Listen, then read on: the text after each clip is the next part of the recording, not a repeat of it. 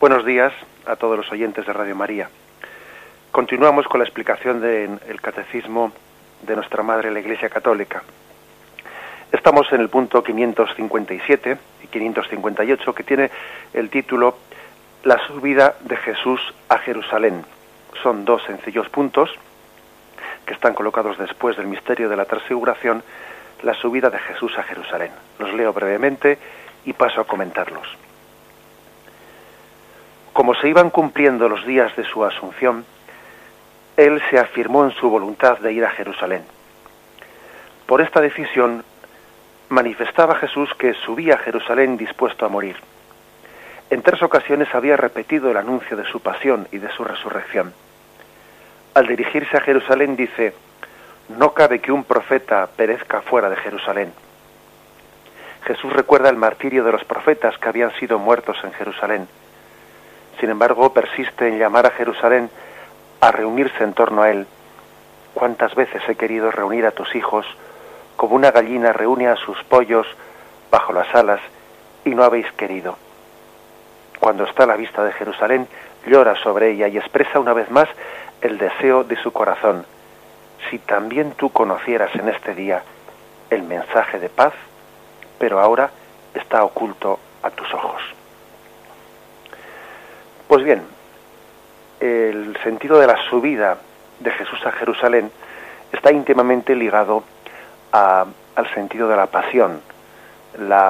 el Evangelio, eh, como ya hemos explicado en programas precedentes, está, según los escrituristas, dividido en dos partes. La parte de Galilea, que se llama la primavera de Jesús, y luego está la parte ya más ligada a la pasión, la subida a Jerusalén, y su predicación en Jerusalén, que ya es la antesala de la pasión. La subida a Jerusalén es pues un momento importante para Jesús. Él sabe a dónde se dirige. Lo primero que habría que hablar, y por poner un fundamento a lo que estamos diciendo, es hasta qué punto Jesús era consciente de a qué se dirigía a Jerusalén. Si era consciente del, del sentido de su vida, de cuál era el destino de su vida, hay quien desgraciadamente pues ha interpretado algunos sectores de la llamada teología de la liberación, otros sectores de las teologías, de distintas teologías, han dicho que Jesús, él no era consciente de, de, que fuese a morir, que su vida fue como un desenlace fruto de un enfrentamiento político con las autoridades de su tiempo. No es que Jesús eh, eso de que Jesús había venido a entregar su vida en la cruz por nosotros son interpretaciones religiosas, dicen ellos, ¿no? Algunos de estos autores vienen a decir que en realidad, eh, pues lo que le ocurrió a Jesús es lo que le ocurre a todo hombre justo que se enfrenta con las autoridades corruptas y entonces fruto de ese enfrentamiento sociopolítico pues vienen hacen por lo tanto una interpretación digamos no religiosa sino meramente sociopolítica ¿eh? de la muerte de Jesucristo. Bien, por lo tanto, vamos a hablar de esto un poco en profundidad. ¿Qué sabía Jesús de, lo que le, le, esperaba? ¿Qué sentido dio Jesús a su muerte? ¿Qué, sentido dio Jesús? ¿Con qué sentido vivió eh, los acontecimientos que estaban ocurriendo? En primer lugar, hay que decir que Jesús pudo prever su muerte. Pues, en primer lugar, porque él era consciente de lo que suponía que estaba cuestionando eh, de una manera profunda pues la concepción farisaica de la religiosidad la, mm, la concepción de la religiosidad de esas mm, bueno pues clases dirigentes de la sociedad judía la estaba cuestionando y eso era verdaderamente polémico. Por ejemplo cuando Jesús cuestiona la, la concepción del sábado eh, acordémonos que el que traspasaba el sábado en esa en lo que ellos entendían que era traspasar el sábado, ¿no? El que traspasaba el sábado, el que no lo respetaba, debía ser condenado a muerte. Por ejemplo, en Éxodo 31, 31, 14, dice, guardad el sábado, porque es sagrado para vosotros. El que lo profane morirá. Todo el que haga algún trabajo en él será exterminado de en medio de su pueblo. ¿Eh? en la concepción judaica del Antiguo Testamento, pues el trabajar en sábado, como Jesús curaba en sábado, pues podía ser motivo de, una condena a muerte. Lo mismo la blasfemia, también estaba eh, castigado con la pena de muerte la blasfemia. Y sabemos que a Jesús se le acusaba de, de blasfemar cuando eh, mm, afirmaba su, su confianza con Dios Padre. Este blasfema, porque se hace igual a Dios. También estaba condenado a muerte en el Antiguo Testamento el que practicase la, la magia. Y también muchas veces los, los milagros de Jesús eran interpretados maliciosamente como si fuesen un acto de, de magia. Recordad ese pasaje del Evangelio, este cura a los enfermos por arte de Belcebú. También en el Antiguo Testamento pues era motivo de castigo a muerte. Jesús pues eh, podía prever su muerte, la podía prever. Él tenía también, él predicó un concepto de mérito muy distinto al concepto de mérito que en el, que el mundo judío se había desarrollando. Él habló del ofrecimiento de la gracia a los pecadores de una forma que escandalizaba en su tiempo. Si supiese este qué mujer es la que tiene a sus pies, según dice el Evangelio, ¿verdad? Especialmente la acción purificadora del templo, cuando Jesús hizo aquel signo de desalojar a los mercaderes del templo, fue, para, dicen algunos escrituristas, que eran el motivo que algunos buscaban para poder acabar con la vida de Jesús. De hecho, en el proceso, en el proceso, mm, en, el juicio previo a su muerte, se le acusa precisamente a este, le hemos oído decir, yo destruiré este templo y en tres días lo reedificaré. Es decir, se le acusa mm, porque les parece provocativa, blasfema, esa acción purificadora del templo que Jesús había tenido. Incluso también, pues la misma muerte de San Juan Bautista, la misma muerte de San Juan Bautista, pues eh, era bastante significativa para Jesús. ¿eh? Él vio cuál era el destino de aquel hombre que había sido fiel a la voluntad de Dios y que había denunciado el pecado. Y también Jesús venía a denunciar el pecado como profeta que era. Dice nuestro nuestro refranero, ¿no? Cuando veas las, las barbas del vecino cortar, pon las tuyas a remojar. Sin duda alguna Jesús, aplicándose refrán, era consciente de cuál iba a ser su destino, porque veía eh, en su entorno y en su primo Juan Bautista también vio cuál fue el destino del hombre fiel. Así pues, Jesús pudo prever su muerte. Una muerte que, por otra parte, eh, era lógico que él preveyese porque a sus propios discípulos les pedía que fuesen conscientes del destino de los, de los discípulos de Jesús. Si al Maestro le han perseguido, también a vosotros os perseguirán. Jesús pidió a sus discípulos estar dispuestos a dar la vida. Difícilmente, ¿no? Les podía pedir a sus discípulos eso si él mismo no se hubiese no, hubiese sido consciente de que él había venido a dar la vida, a dar la vida. Bien, sin duda alguna, pues eh, ese, ese texto del Evangelio de San Juan, en el que él llega a afirmar, ¿no? A mí nadie me quita la vida, soy yo el que la doy voluntariamente, ¿no? Pues es un, un texto que consuma, ¿no? Eh, la, la, la, voluntad que tuvo Jesús de entregar su vida. No se trata, pues, únicamente de, de un enfrentamiento sociopolítico, no, sino de una voluntad de entregar la vida de una forma salvífica. Bien, pero ¿qué dijo Jesús de su muerte? Esto que hemos dicho anteriormente es qué es lo que Jesús pudo prever de su muerte a tenor de lo que veía a su alrededor. Vamos a, dar un paso más. ¿Qué es lo que Jesús dijo de su muerte? Vamos a, a intersacarlo del Evangelio. Escuchamos un momento de música y entramos en este capítulo.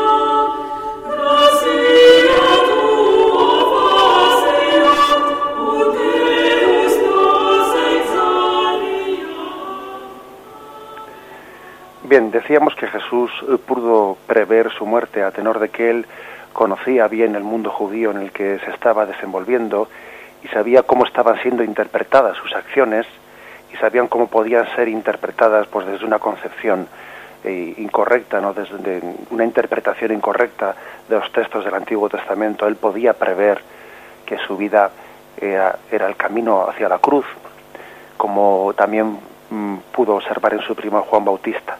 Bien, pero no solamente por lo que él pudo prever a tenor de lo que veía a su alrededor, sino qué dijo él explícitamente de su muerte, porque él también tenía una conciencia como hijo de Dios que era. Bien, por esa visión beatífica que él tuviese como el hijo, de Dios, en la que el Padre le había revelado lo que tenía que revelarle para cumplir su misión, esa conciencia como, como hombre que era esa conciencia humana que él tenía de, haber venido a este mundo a cumplir la voluntad del Padre, no solo es por lo que él vio a su alrededor, sino también porque él tenía un contacto y una unión con Dios Padre en la que él le había revelado, ¿no? Le había revelado, pues especialmente aquello que era más necesario para cumplir con, con su misión de salvación.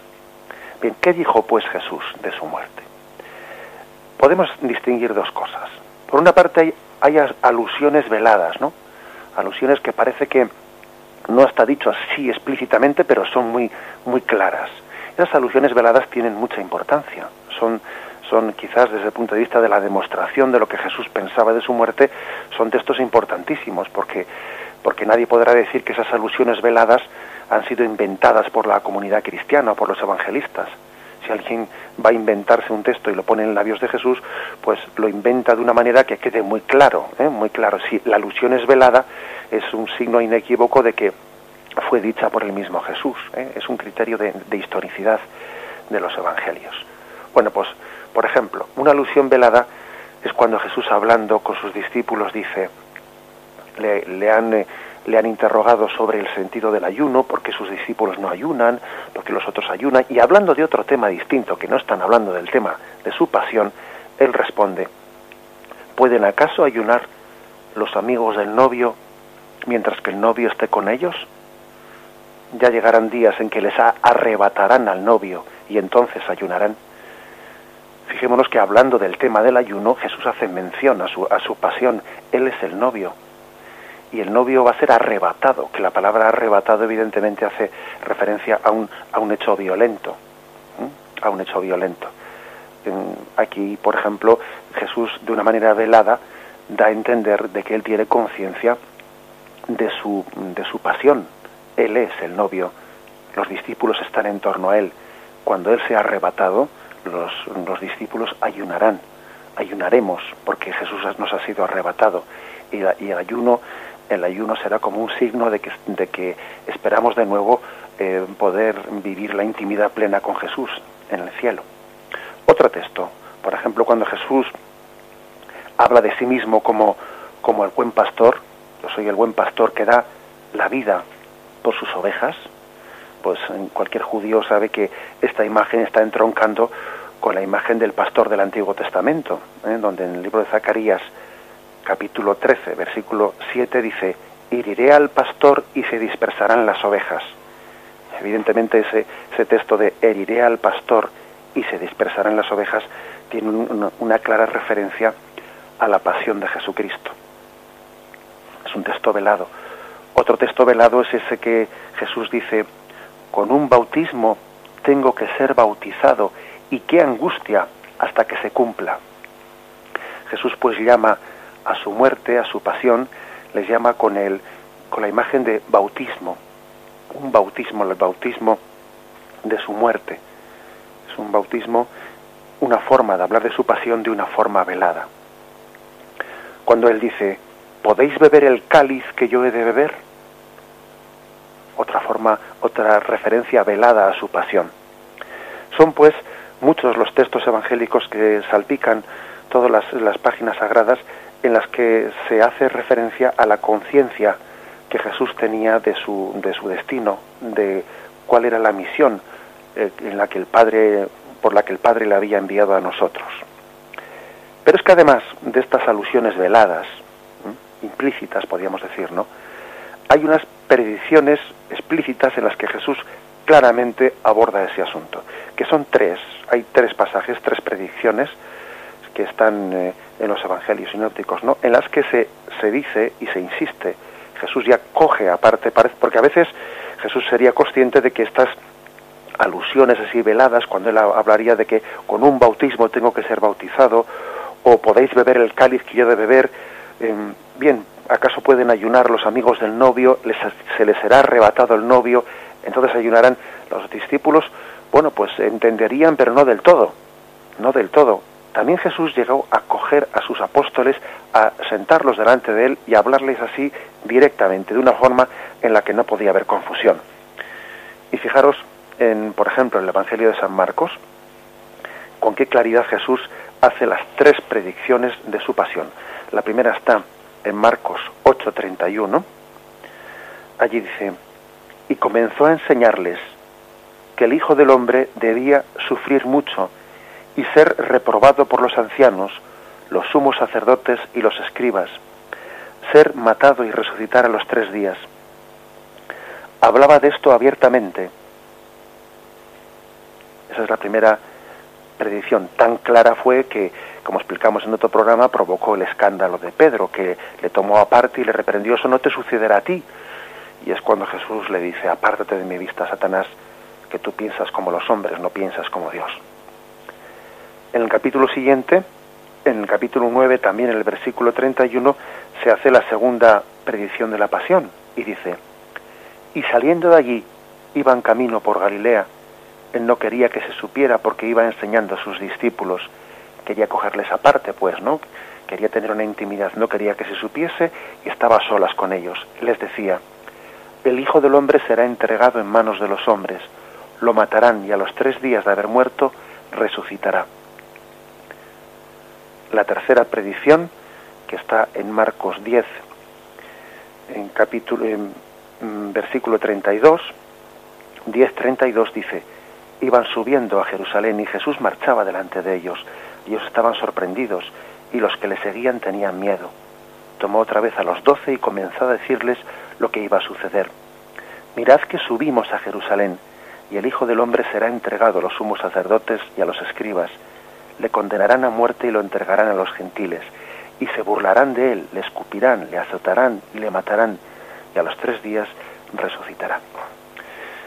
Bien, por lo tanto Jesús, como hemos dicho, no solamente pudo prever su muerte a tenor de los signos que, estaba viendo a su alrededor, a tenor del escándalo que se estaba organizando, ¿no? sino que también él tenía una conciencia clara que la fue poco a poco revelando, la fue desvelando, especialmente a sus más íntimos, posiblemente a los aquellos que no eran tan íntimos suyos les hablaba en alusiones veladas y cuando estaba en la intimidad con sus apóstoles ya solo ante ellos les hablaba claramente de cuál era su vocación, cuál era su misión, para qué había venido a nosotros. Lo meditamos con un momento de música.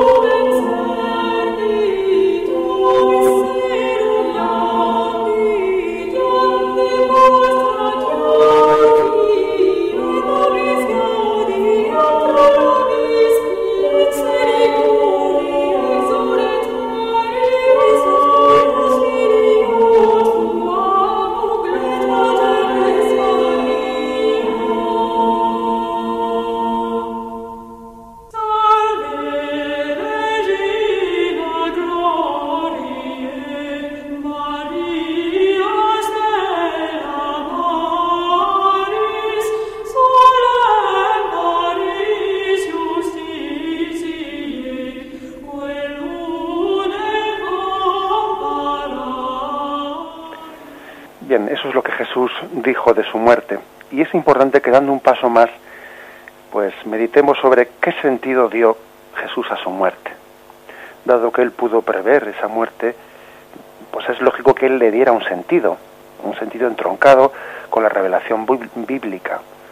Difícilmente Jesús iba a vivir algo tan importante en su vida sin que tuviese un sentido en, relación con la vocación que el Padre le había dado. Bien, em, la muerte de Jesús entronca, se enmarca con lo que se llama el martirio de los profetas. Recordemos, por ejemplo, para que entendamos lo que es esto del martirio de los profetas, que, en el Antiguo Testamento muchos profetas habían sido mártires. Por ejemplo, cuando Jesús llega a su tierra, llega a su pueblo, y ante la incredulidad de los suyos, él se interpretó a sí mismo como el profeta que no es aceptado por los suyos. Solo en su tierra y entre los suyos es rechazado, es rechazado el profeta, ¿no? Dice Marcos 6, capítulo, mm, perdón, Marcos 6, versículo 4, lo vamos a leer. Un profeta solo en su patria, entre sus parientes y en su casa, carece de prestigio. Y no podía hacer allí ningún milagro, a excepción de unos pocos enfermos a quienes curó imponiéndoles las manos, y se maravillaba de su falta de fe. Es decir, Jesús era consciente de que los profetas habían sido mal recibidos, en, especialmente en su lugar natal. ¿eh? Pues porque el orgullo humano siempre tiende a rechazar a aquel que es muy, muy conocido. Fijémonos que de esta expresión de Jesús ha derivado también un refrán, ¿no? En, el refranero castellano, nadie es profeta en su tierra. Del Evangelio hay muchos, muchos refranes castellanos, ¿no? Que, que tienen esa, eh, pues esa especie de sabiduría cristiana tomada del Evangelio. Nadie es profeta en su tierra. Jesús también liga su, su destino al destino de, de, Juan, de Juan Bautista. Tenemos, por ejemplo, este texto de Lucas 13, versículos 32 y 33, cuando los fariseos vienen a decirle a Jesús que Herodes le amenaza de muerte, él contesta, y si decirle a ese zorro, yo expulso demonios y llevo a cabo curaciones hoy y mañana, y al tercer día soy consumado. Pero conviene que hoy y mañana y pasado siga adelante, porque no cabe que un profeta perezca fuera de Jerusalén. Fijemos en este texto, ¿no? En el que él tiene conciencia que un profeta tiene que ir a Jerusalén. No cabe que un profeta, todavía no ha llegado el momento de Jesús, ¿eh? todavía no ha llegado ese momento. Ya llegará. No cabe que un profeta muera fuera de Jerusalén. Además, fijaros bien, yo expulso demonios y llevo a cabo curaciones hoy y mañana, y al tercer día soy consumado. Creo que es otro de esos textos, ¿no? Que de una forma velada y hasta, yo diríamos, también explícita, ¿no? Jesús está claramente hablando de cuál es su, la vocación para la que ha venido y él da una, una interpretación, ¿no? Un sentido a su muerte. Jesús no vivió su muerte como un sinsentido, le dio un sentido pleno.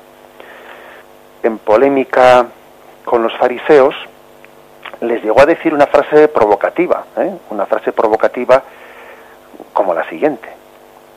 Colmad también vosotros la medida de vuestros padres. Fijaros, fijaros qué, qué frase tan clara, ¿no? En la que estando es en Mateo 23, versículo 32. Bien, vamos a, este texto en esta especie de polémica que está teniendo con ellos, fijaros lo que llegas a decir, ¿no? Hay de vosotros escribas y fariseos, hipócritas, porque edificáis los, los sepulcros y adornáis los monumentos de los justos y decís, si nosotros hubiéramos vivido en el tiempo de nuestros padres, no habríamos tenido parte con ellos en la sangre de los profetas. Con lo cual atestiguáis contra vosotros mismos que sois hijos de los que mataron a los profetas colmad también vosotros la medida de vuestros padres. Es una frase provocativa en la que dice, vuestros padres mataron a los profetas y vosotros me vais a matar a mí. Mi destino es el destino de los profetas que han predicado la palabra de Dios y por eso han sido molestos. En el fondo también hay una, una velada eh, referencia a la parábola de los viñadores. Aquel dueño de la viña que primero envió a sus criados para cobrar los réditos de la viña y, los criados fueron maltratados, fueron apedreados y al final dijo, bueno, voy a enviar a mi hijo, a mi hijo lo respetarán. Y resulta que su hijo también dijeron, mirad, que viene el heredero, lo matamos y nos quedamos con la viña. Es una, una referencia velada. Colmad también vosotros la medida de vuestros padres. Vuestros padres, vosotros vais a hacer conmigo lo que vuestros padres hicieron con los, con los profetas. En resumen, Jesús dio un sentido, Jesús era consciente del sentido que tenía su muerte, que engarzaba, engarzaba totalmente con la, con la espiritualidad propia del profeta.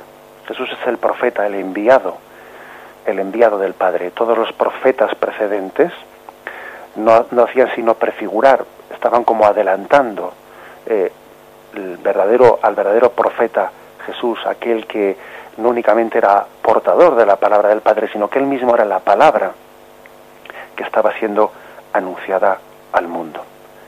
Meditamos un poco y pasamos al siguiente capítulo.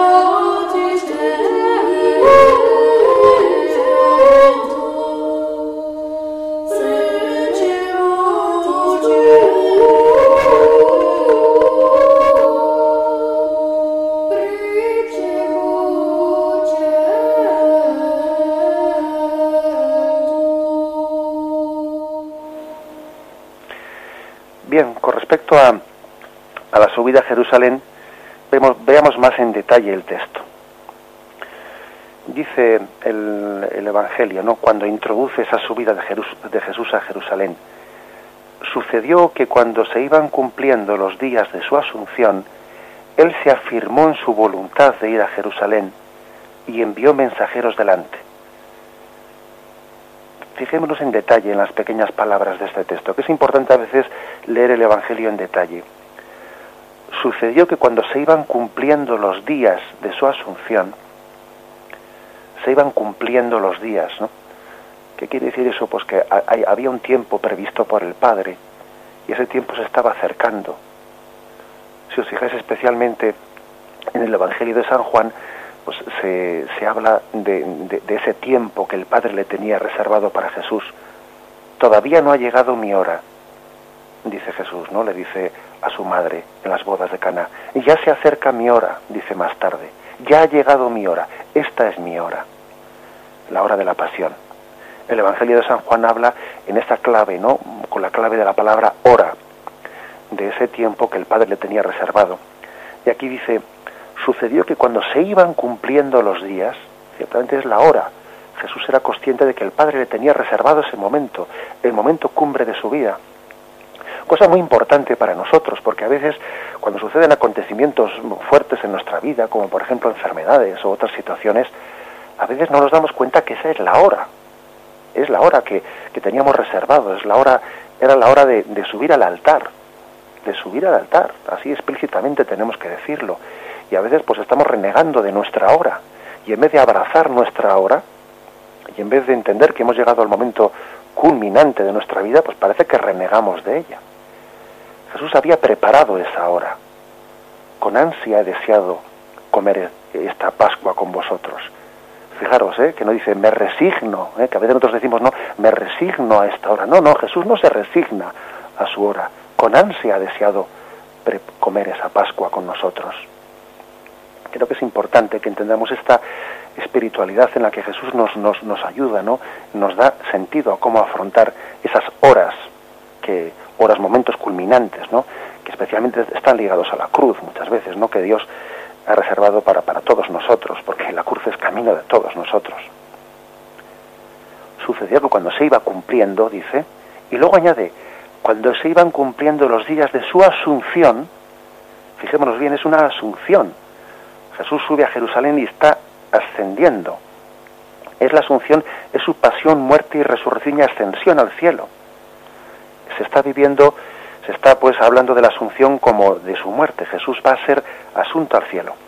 Cuando el sacerdote sale de la sacristía y emprende como una procesión, una procesión hasta el altar, está rememorando litúrgicamente, está viviendo litúrgicamente la subida a Jerusalén es subir a Jerusalén, es subir al monte Calvario.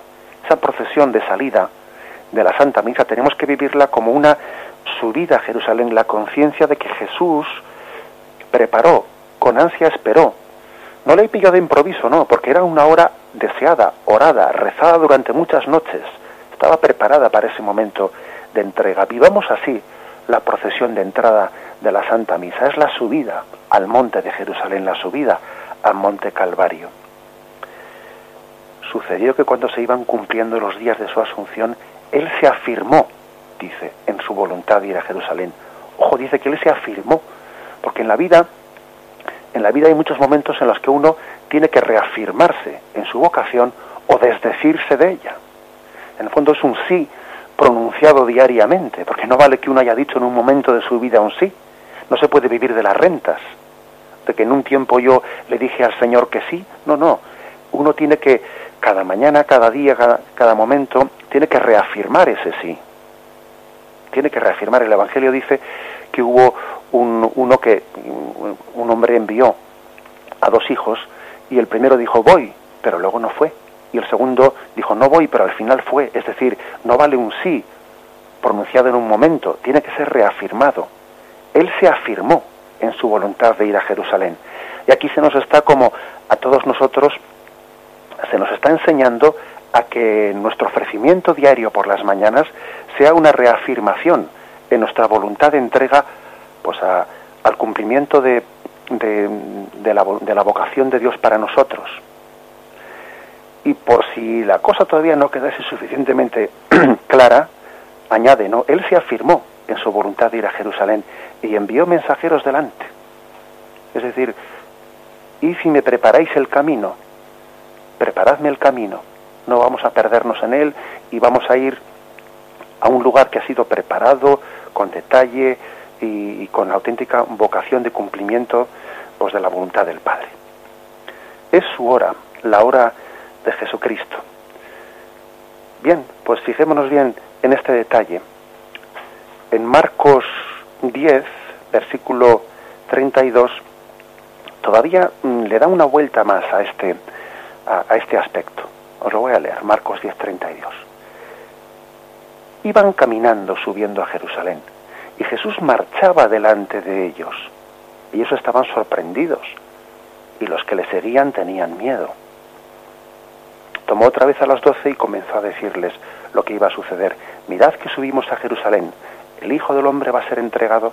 Es decir, es una de las predicciones, la tercera, la tercera predicción de su pasión, ya la que es la inmediata subida a Jerusalén, pero es que llama la atención que en este, en este pasaje evangélico, que los discípulos vieron a Jesús tan mentalizado, tan centrado en que tenía que subir a Jerusalén, como que Jesús apresuró el paso y ellos estaban detrás de Jesús con la lengua fuera que no eran capaces de, de, seguirle, dice, marchaba delante de ellos, ellos iban por detrás, estaban sorprendidos de cómo le estaban viendo a Jesús, porque le veían como, como un poco distinto ese día, le veían como que estaba pues ensimismado, que estaba caminando hacia Jerusalén y, le, y los que le seguían tenían miedo, hasta tuvieron temor de verle a Jesús pues de esa forma, ¿no?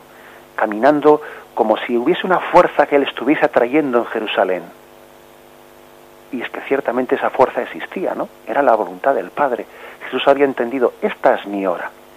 Y ahí podemos ver la escena, podemos imaginárnosla, ¿no? De un Jesús que en ese momento ha reafirmado su vocación mesiánica, se levanta, se dirige a Jerusalén, los discípulos le miran y dicen, pero ¿qué le ha pasado a este? ¿Pero qué le pasa? pero, pero a qué velocidad está caminando, que nos, nos lleva aquí con la lengua afuera, detrás suyo, camino a Jerusalén, que sabéis que para subir a Jerusalén hay que es cuesta arriba. Y les impresionó tremendamente a los apóstoles, fijemos cómo ellos recogen esto en el Evangelio, que el Evangelio de San Marcos pues recoge la tradición de San Pedro, del apóstol Pedro, bueno, pues fijémonos que les quedó eh, grabado en su corazón este detalle, ¿no? Cómo Jesús en el momento de subir a Jerusalén vivió un momento de, de sentir la llamada, volver a sentirla, ¿no? Reafirmar la llamada de Dios Padre a subir al Monte Calvario. Reafirmémonos pues en esa vocación que tenemos nosotros. Los cristianos no estamos llamados a resignarnos ante lo que nos acontezca. No, no, es más que resignación. La palabra resignación tiene un sentido pues que puede ser bien interpretado o mal interpretado, porque la palabra resignación pues eh, puede ser interpretada como bueno no tienes nada que hacer no puedes evitarlo pues ala trágatelo no trágatelo y porque no, no hay nada que hacer no tienes no esa es una, una interpretación pues que sería muy muy eh, pues dañina para nosotros. Por eso más que resignación es confianza en la voluntad del Padre abrazar la voluntad del Padre. Jesús se dirige a Jerusalén buscando con ansia deseado comer con vosotros esta cena y la he preparado y voy a entregarme a ella. Vamos a, meditarlo y haremos una última reflexión. Quien desee pues hacer alguna consideración, algunas alguna pregunta, eh, bien sea de este tema, si es posible, ¿verdad? Si también hay alguna, otra duda, también se puede llamar, pues puede llamar al teléfono 917 107 700. 917 107 700. Haremos una consideración más y pasaremos a las llamadas. Escuchamos ahora música.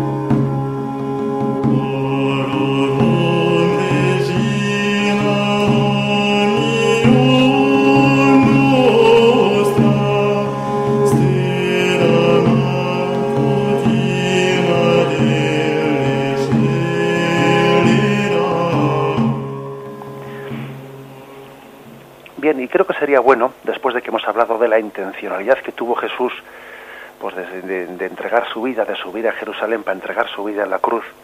Sería bueno que hiciésemos una precisión, porque quizás alguno puede tener pues una cierta perplejidad, una cierta duda.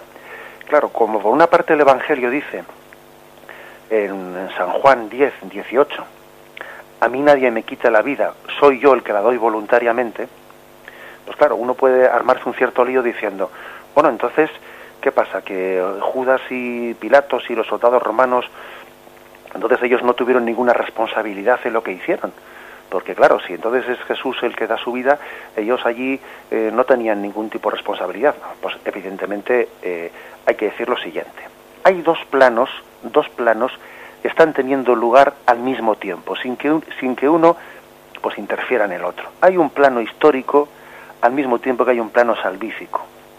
Y por una parte, pues históricamente ahí está Pilato con sus cobardías y sus cobardías son las que eh, le acaban haciendo entregar a Jesús y él es responsable y es culpable de sus cobardías y de querer quedar bien con el César.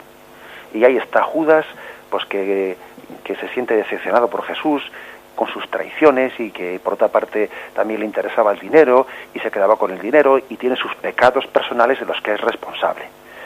Y ahí estaba pues Pedro con su, con su también con su cobardía, con su orgullo. Es decir, hay un plano histórico en el que en el que cada uno es responsable de sus actos, pero es que Jesucristo, respetando las leyes humanas de la historia, respetándolas, es decir, sin anular, sin anular la libertad de ninguno de, los personajes de su tiempo, ¿no? Él mm, no, no aplastando esa libertad, sino por encima de ella, está cumpliendo un plano salvífico, está cumpliendo un plan de salvación. Y es cierto que el que le condenó, que el que le condenó a muerte fue Pilato y él tuvo su responsabilidad. Y es cierto que los judíos pues habían incitado esa entrega, pero por encima de ello Jesús tiene una voluntad salvífica. Son dos planos que están teniendo lugar al mismo tiempo sin que uno interfiera en el otro.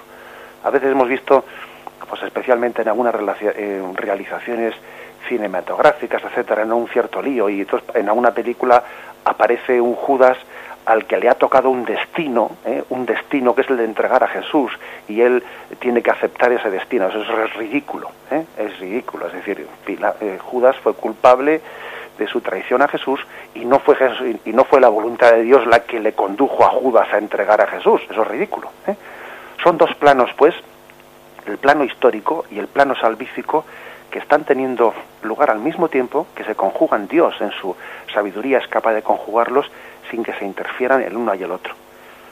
Nosotros entregamos a Jesús, los personajes de su tiempo entregaron a Jesús, pues porque, bueno, porque le resultaba molesto para ellos, al mismo tiempo Jesús estaba entregando su vida voluntariamente. Ambas cosas se integran y por eso Jesús subía a Jerusalén a cumplir la vocación que el Padre le había puesto. Bien, concluimos con esto la explicación y vamos a dar paso eh, a las llamadas. ¿Tenemos alguna llamada en espera? Sí, padre, tenemos dos llamadas. Bien, adelante. Buenos días. Muy buenos días. ¿Con quién hablamos? Con María Luisa, desde Madrid. Muy buenas, María Luisa. ¿Qué nos cuenta? Estoy en cama porque estoy enferma. Estoy con gripe fuerte. Bueno. Pero bueno, me, me gusta oír el Radio María. Mire, es que cuando ha dicho que Jesús fue asunto yo me he hecho un lío, porque la Asunción fue la Virgen, ¿no? Porque fue llevada. Y Jesús ascendió. Sí. Sí, está bien que me hagas esa precisión, pero digamos que ese texto del Evangelio, que te lo voy a leer literalmente, dice, sucedió que cuando se iban cumpliendo los días de su asunción, bien, eh, aquí en ese texto evangélico Mm, no se está hablando de, esa diferencia que tú haces entre la ascensión de Jesús a los sí, cielos. porque subió por su propia virtud. Sí, eso. No, aquí no se habla de eso. Ah. Aquí se habla de la, del subir a la, a la cruz. ¿Eh? Ah. Eh, cuando dice ese texto evangélico, eh, mirarán al que, al, que, al que levantaron en la cruz. No se trata de la asunción a los cielos. Ahora lo he entendido. Esto, de, de subir a la cruz se refiere. Pasa que tú has hecho la distinción entre la ascensión de Jesús a los cielos o la asunción de María. No, se refiere a la asunción o a la ascensión como dos términos sinónimos de subir a la cruz. Pues le agradezco mucho que me lo haya aclarado. A ti, perfectamente. Gracias, Padre. Adelante. A ver, ¿alguna llamada más? ¿Con quién hablamos? Sí, buenos días, padre. Muy buenos días. Me llamo Mercedes, soy de Madrid. Muy buenas, Mercedes. Es que, bueno, le voy a decir que hasta la música le hace bien al alma, ¿verdad? y, pero no es para eso, para lo que llamo. Es que me mm, he oído muchas veces la palabra, puso la mano en el arado, subió, no dejó su... entonces me he sentido como muy... Mm, como si me lo dijeran directamente, porque yo he sido religiosa y me he salido por motivos que ahora no viene al cuento porque sería largo. Pero, con o sin razón, no lo sé. Yo creía que sí. Pero yo digo, ¿se refiere usted cuando dice, puso la mano en el arado y, y se volvió o dejó a este caso, a estos casos, o se refiere al cristianismo en particular, en general, mejor dicho? Ya.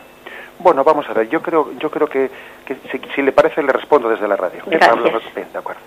Bueno, yo creo que mm, cada uno tiene que, que aceptar, o sea, aceptar la, voluntad del, del, Padre desde el momento en el que se encuentra. ¿eh? Yo le aconsejaría a usted, ya no, ya no tanto hablando de su caso particular, sino de todos los casos eh, en los que los radio, oyentes pues, nos pueden estar ahora mismo escuchando. ¿no? Cada uno tiene su caso particular y puede tener episodios en, su vida en los que uno dice, hice bien, no hice bien, eh, aquel paso que di lo di correctamente, no lo di correctamente.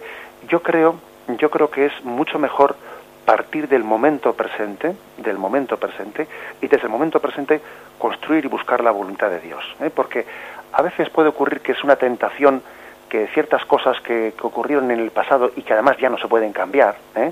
pues estén eh, quitándonos la paz en el momento presente, nos estén turbando y casi nos están quitando la posibilidad y la ilusión de entregarnos a Dios en el momento presente. Entonces yo creo que eso de hay que, hay que coger la mano en el arado y no mirar para atrás, yo creo que hay que vivirlo desde el momento actual, desde el momento actual partiendo de ahora eh, y mirando hacia, hacia el futuro, sin permitir pues que las dudas que tengamos ¿no? de, de, nuestra vida pues turben el momento presente. Por eso yo observo como confesor que muchas personas igual cuando van a confesarse pues le dicen al sacerdote bueno y con respecto de a mi vida pasada pues pues tal como está la pongo en presencia de Dios porque es verdad porque muchas cosas pues que uno puede llegar a no ser consciente a no ser consciente de, no tener plena certeza no de si lo que hizo lo hizo correctamente sino bueno y las cosas que en este momento no tienen no tienen vuelta de hoja ¿eh? yo creo que hay que ponerlas en presencia de Dios porque no porque ya no hay capacidad de cambiarlas no porque no es momento y a partir de ahí mirar para adelante ¿eh? creo que ese es un consejo sabio y es importante bien tenemos alguna llamada más Buenos días. Sí, buenos días. ¿Con quién hablamos? Vamos a ver, soy Pilar de Zaragoza.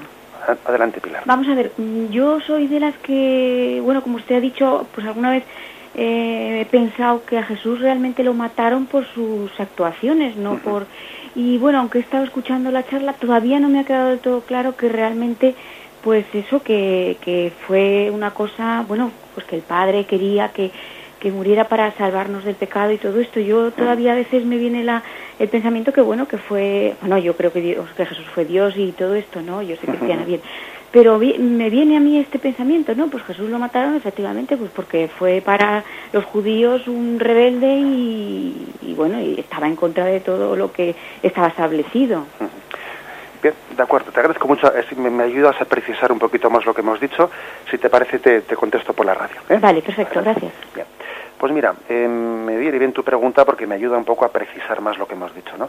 Bien, no, no es incorrecto que tú digas a Jesús le mataron pues porque él se, se enfrentó eh, a las instituciones de su tiempo, etcétera. Eso decirlo no es incorrecto porque de hecho nosotros mismos en esta exposición hemos dicho de cómo él, el concepto que tuvo del sábado, eh, pues lo que hizo en el templo, eh, todo ese tipo de cosas, cómo se enfrentó con la religiosidad farisaica, bueno, todo eso estaba de alguna manera poniendo patas arriba la sociedad de aquel tiempo.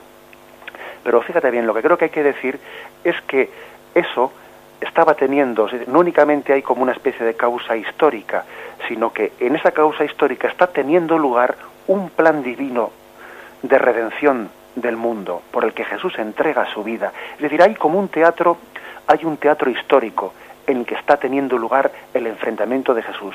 Pero por encima de esa situación histórica hay una voluntad del Padre en la que entrega al Hijo y el Hijo va voluntariamente a entregar su vida por el perdón de los pecados. Las dos cosas están teniendo lugar al mismo tiempo. Y eso añadiría otra cosa más, ¿no? Que he querido precisar, que Jesús tenía conciencia de a qué venía el mundo, que había venido a entregar su vida por la redención de los hombres. ¿eh? No es que esto le sucedió a Jesús, ay, nada, pues, pues, pues me está sucediendo esto, pues no, no sé exactamente por qué estoy muriendo, es una injusticia, no, no. O sea, Jesús no murió con la conciencia de que su, de que su vida hubiese, eh, pues hubiese, de alguna manera, eh, su muerte hubiese sido inesperada inexplicable, no, él dio un sentido a su muerte y en, de cumplimiento de la voluntad del Padre. ¿eh? A tus manos encomiendo mi espíritu. Todo está cumplido, ¿eh? dice Jesús.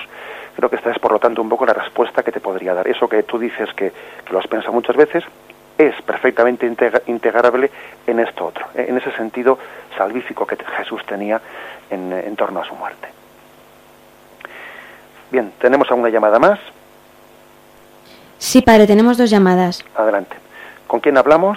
Sí. Sí, muy buenas. Eh, hola, buenos días. Soy Francisco de Vigo. Muy buenas, Francisco. Cuéntanos. Mira, entonces es que mi pregunta es un poco con lo de la señora anterior. Sí.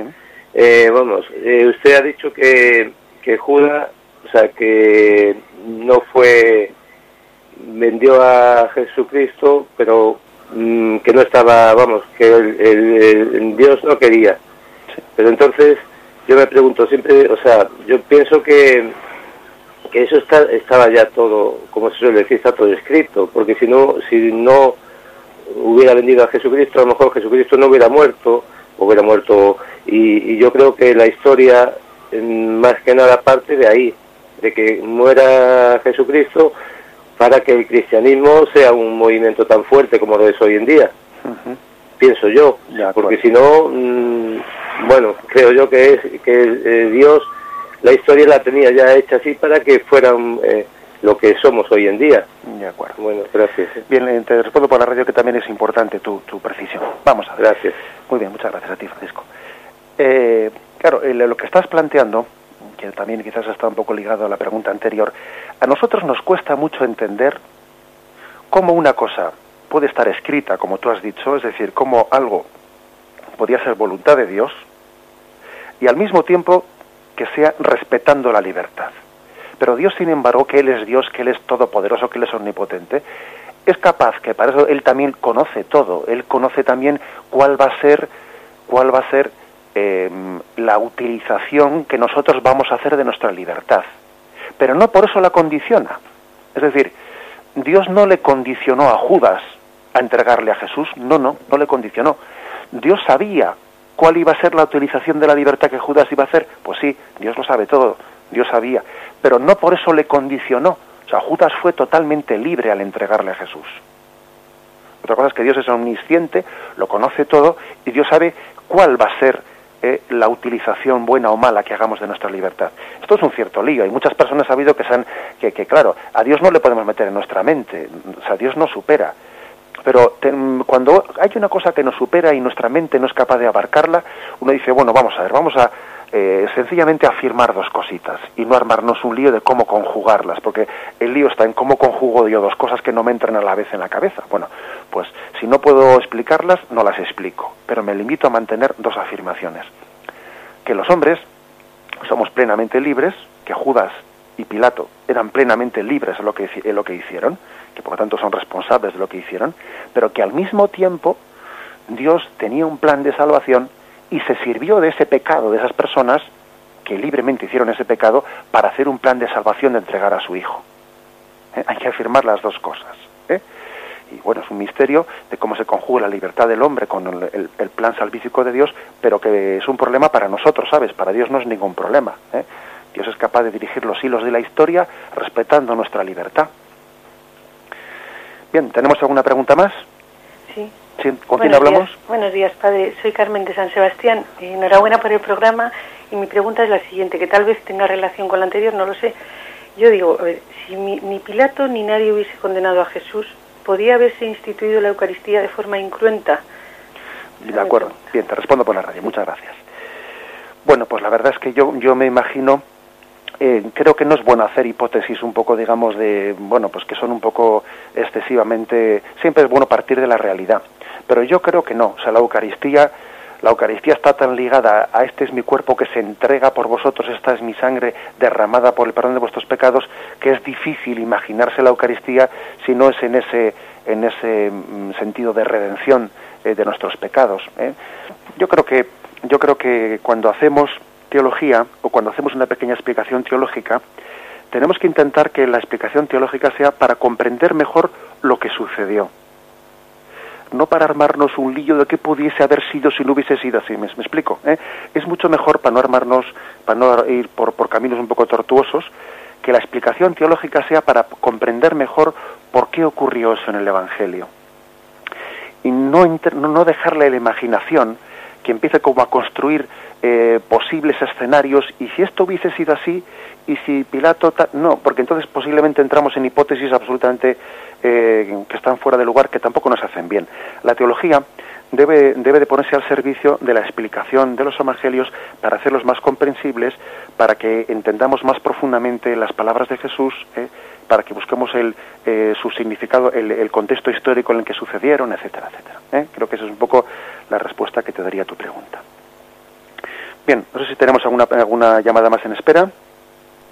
No, padre, no tenemos ninguna llamada. por otra parte, ya hemos cumplido el tiempo, con lo cual pues aprovechamos para despedirnos y continuaremos adelante, si Dios quiere, mañana en la, en, pues dentro del Catecismo de la Iglesia Católica a partir del punto 559. Que vivamos este día en presencia de Dios y con alegría de poder servirle en las actividades que llevamos entre manos. Alabado sea Jesucristo.